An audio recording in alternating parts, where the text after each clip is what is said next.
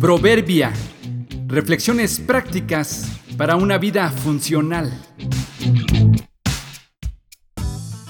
Junio 22. Motivos del corazón. Un servicio otorgado tiene doble beneficio.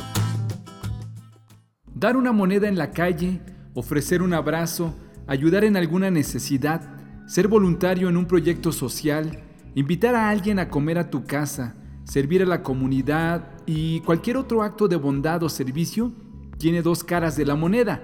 Primero está, por supuesto, el beneficio que resulta en favor de quien lo recibe y por el otro lado tenemos el de quien lo otorga. La mayoría de las veces ponemos mucho más atención en lo que significará para el destinatario, pero también tiene implicaciones para quien lo da. Y estas dependen en gran medida de la actitud con la que se hace. Porque una moneda regalada no pierde su valor económico si la das de buena o mala gana. Para la persona que la recibe, a la hora de pagar valdrá lo mismo. Pero para nosotros, los que otorgamos el favor, sí cambia el efecto. Ya sea que lo hagamos de forma pública o anónima, siempre hay una recompensa y un beneficio personal. Pero, ¿por qué lo hacemos? ¿Por qué servimos?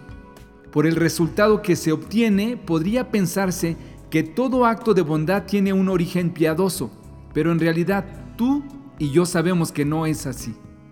Detrás de un favor y un servicio puede haber una motivación equivocada, un beneficio escondido, Tal vez hay un anhelo de ser visto y reconocido.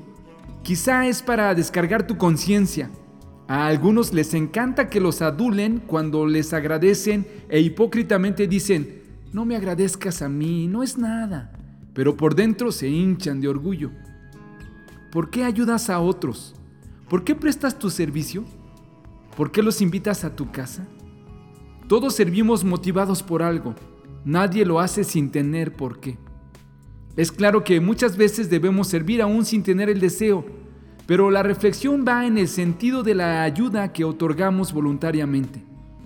Ojalá que nuestros motivos sean sinceros y no haya falsedad al hacerlo, porque de ser así, también nosotros recibiremos nuestra recompensa por ello.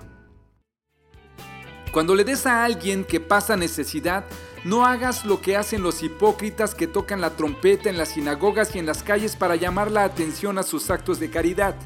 Les digo la verdad, no recibirán otra recompensa más que esa. Pero tú, cuando le des a alguien que pasa necesidad, que no sepa tu mano izquierda lo que hace tu derecha. Mateo 6, 2 y 3.